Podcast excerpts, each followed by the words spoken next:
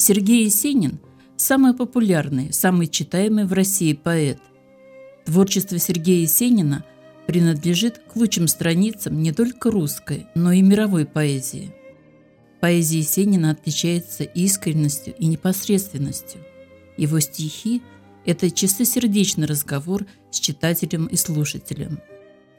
«Мне кажется, что я свои стихи пишу только для своих добрых друзей», – говорил сам поэт. Древо есенинского рода было несколько необычным, отмеченным особой меткой.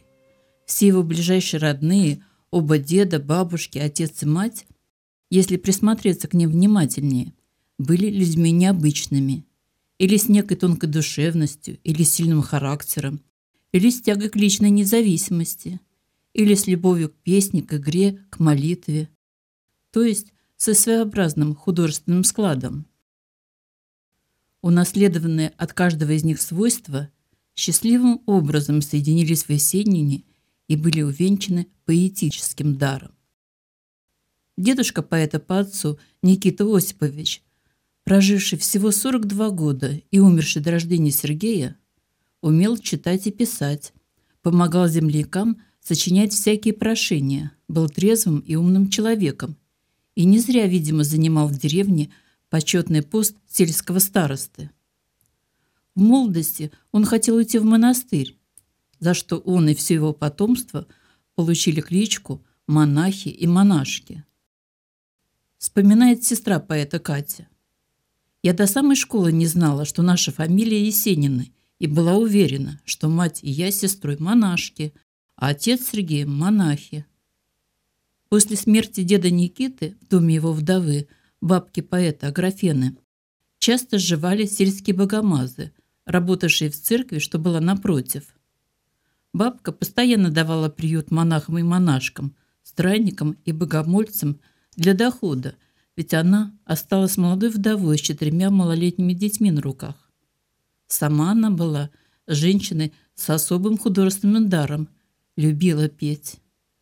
Но поскольку в деревне считалось, что вдовам петь как бы неприлично, бабка отводила душу, когда причитала по покойникам или исполняла обрядовые песни на свадьбах. Лучше монашки никто не покричит, говорили мужики о нашей бабушке. Рассказывали, как пьяные мужики приходили к бабушке и платили ей деньги за то, чтобы она покричала о них. «Эх, тетка Груня, покричи обо мне несчастным. Вот тебе деньги за труд.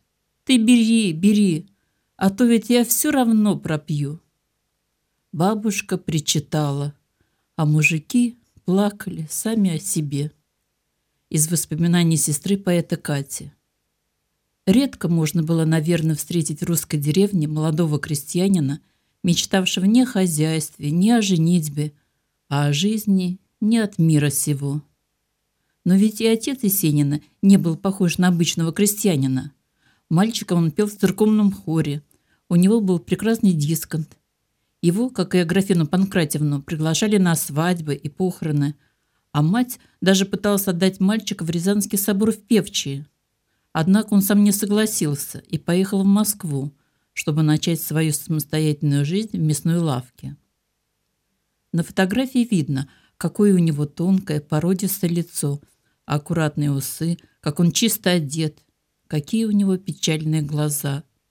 Он был болен астмой, у него не хватало ни сил, ни опыта для тяжелых крестьянских работ. После того, как в Москве закрыли все мясные лавки, Александр Никитич в 1921 году вернулся в деревню и зажил там жизнью трудной и безрадостной.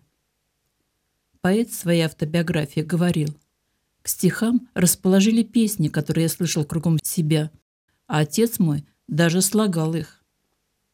Все началось с того, что Татьяна Титова вышла замуж за Александра Есенина не по любви, а по воле своего отца. Именно отсюда берет начало короткая, но яркая драма ребенка, ставшего сиротой при живых родителях. Красавица Татьяна вошла работницей в 16,5 лет чужую семью под начало властной свекрови Аграфены Панкратьевны. Молодой муж, уезжая в Москву на заработки, дал жене наказ ни в чем не противиться свекрови. Вражда матери Сергея со свекровью и неприязнь к нелюбимому мужу все нарастали. И, наконец, с трехлетним Сергеем на руках Татьяна ушла из Осенинского дома к своим родителям. Дед с бабкой взяли внука к себе на воспитание, а дочь послали в Рязань зарабатывать на жизнь для себя и для ребенка.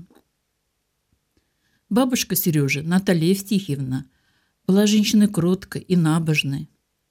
Поэт говорил, первые мои воспоминания относятся к тому времени, когда мне было 3-4 года. Помню лес, большая канавистая дорога. Бабушка идет в Родовецкий монастырь, который от нас в верстах в сорока. Я, ухватившись за ее палку, еле волочу усталости ноги, а бабушка все приговаривает. «Иди, иди, ягодка, Бог счастья даст». Дед поэта по матери Федор Андреевич Титов не был, вопреки уверениям внука, ни старобрядцем, ни начетчиком.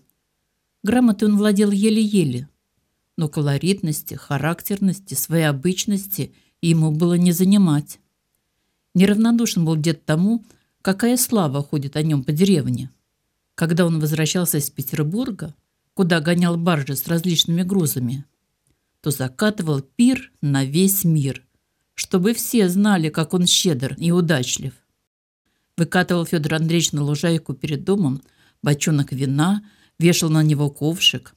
Как увидит, что мужики, идущие из церкви, нацеживают в ковшик зелье, выходил из дома, выпячивал грудь колесом и, коренастый, рыжебородый, громкоголосый, ударял себя в грудь и похвалялся, словно Васька Буслаев либо Садко, богатый гость. «Ладная посуда, славой проживу».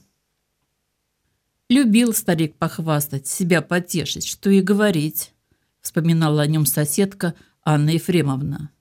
Его хлебом бывало не корми, только дай ему гоголем себя среди других выставить. Он даже часовенку напротив своего дома благодарность Николе Угоднику за удачу в Петербурге воздвиг из красного кирпича. Когда крестный ход бывало шел в праздники по селу, то возле его часовенки, останавливаясь, чтобы отслужить молебен. Любил быть во всех делах в первом Федор Андреевич, и в душу малого внученка Сергушки заронил с детских лет желание быть первым.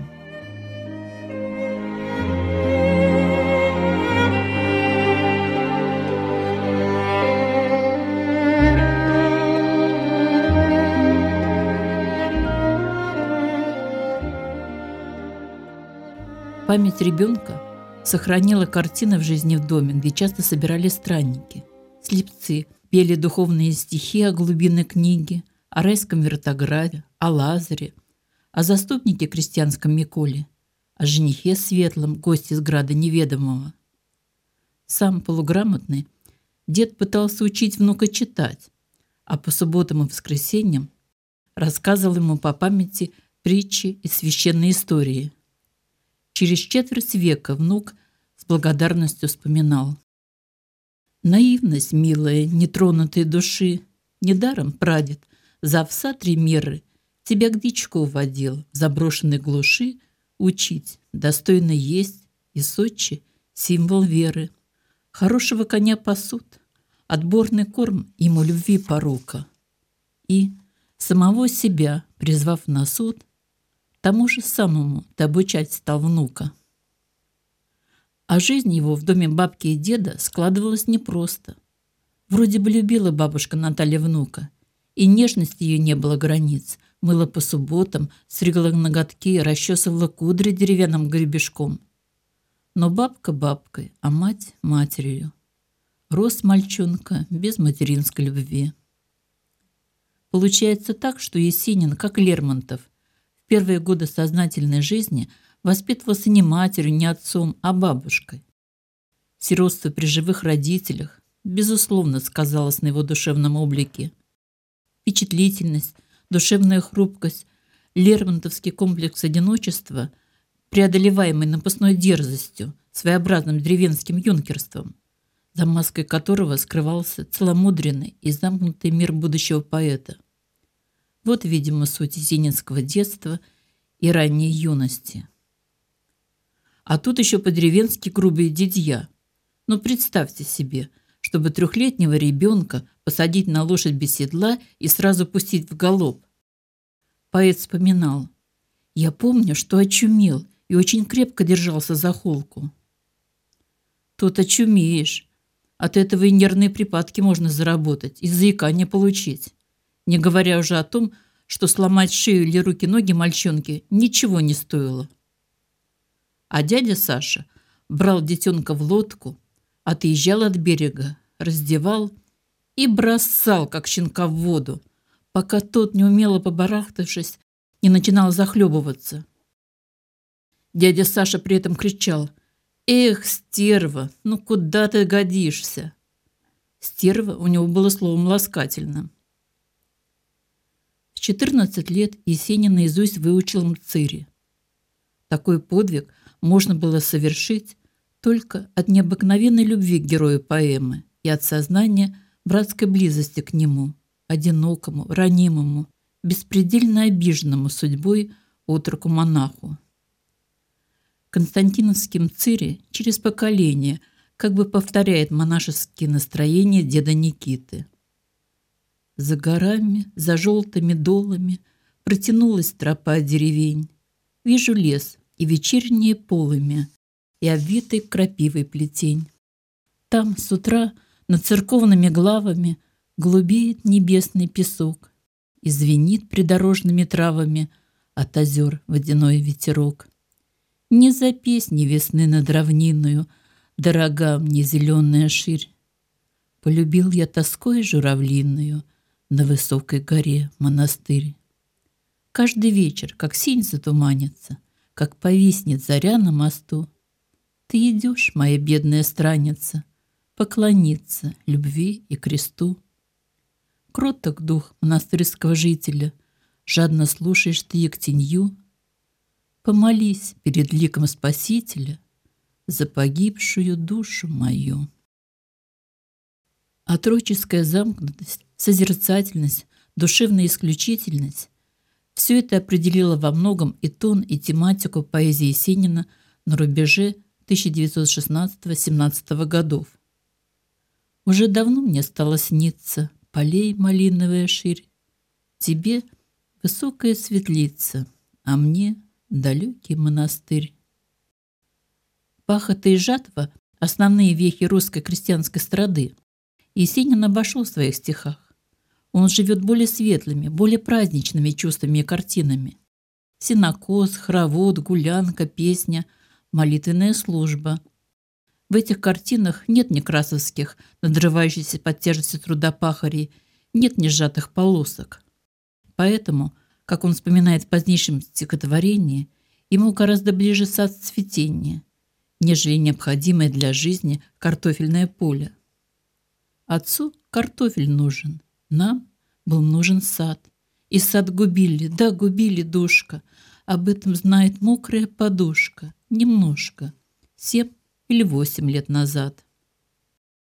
Далекий от сына, скептически относящийся к его стихоплёству, и во многом не понимающий его, отец становится губителем столь нужной для отроческого сердца красоты, цветущего вишневого сада. Всю свою жизнь, любя родину и крестьянство, Есенин тем не менее чувствовал, что многое и отделяет его от него. Каждый труд, благослови удача, рыбаку, чтоб с рыбы не вода, пахарю, чтоб лук его и кляча, доставали хлеба на года. Воду пьют из кружек и стаканов. Из кувшинок также можно пить. Там, где умут розовых туманов, не устанет берег золотить. Хорошо лежать в траве зеленой и, впиваясь призрачную гладь, чей-то взгляд, ревнивый и влюбленный, на себе уставшим вспоминать. Карастели свищут, карастели. Потому так и светлы всегда — те, что в жизни сердцем опростили под веселой ношею труда.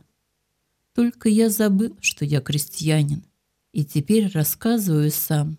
Соглядатый праздный, ель не странен, дорогим мне пашням и лесам. Словно жаль кому-то и кого-то, словно кто-то к родине отвык. Из того, поднявшись над болотом, в душу плачут Чибис и Кулик. Сочинять Есенин стал очень рано, лет с девяти, но до 14 лет слагал только духовные стихи. Не скандалистом и сорванцом рос мальчик Есенин, а мечтателем. Низкий дом с голубыми ставнями, Не забыть мне тебя никогда. Слишком были такими недавними, Отзвучавшие в сумрак года слишком были такими недавними, отзвучавшие в сумрак года. Да сегодня еще мне снится Наше поле, луга и лес, Принакрытые сереньким ситцем Этих северных бедных небес.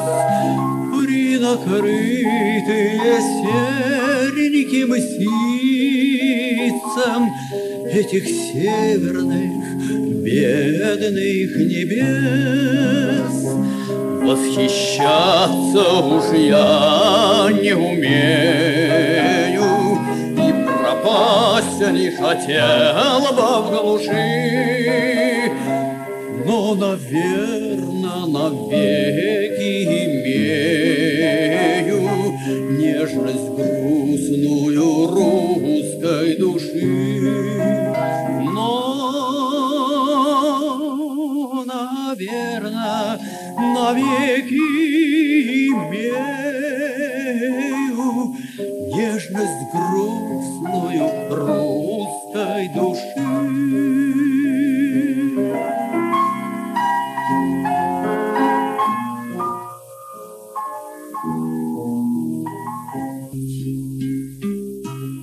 Потому так днями недавними Уж не юные веют года.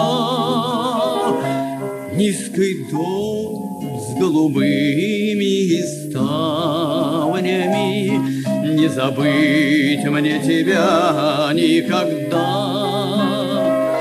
Низкий дом с голубыми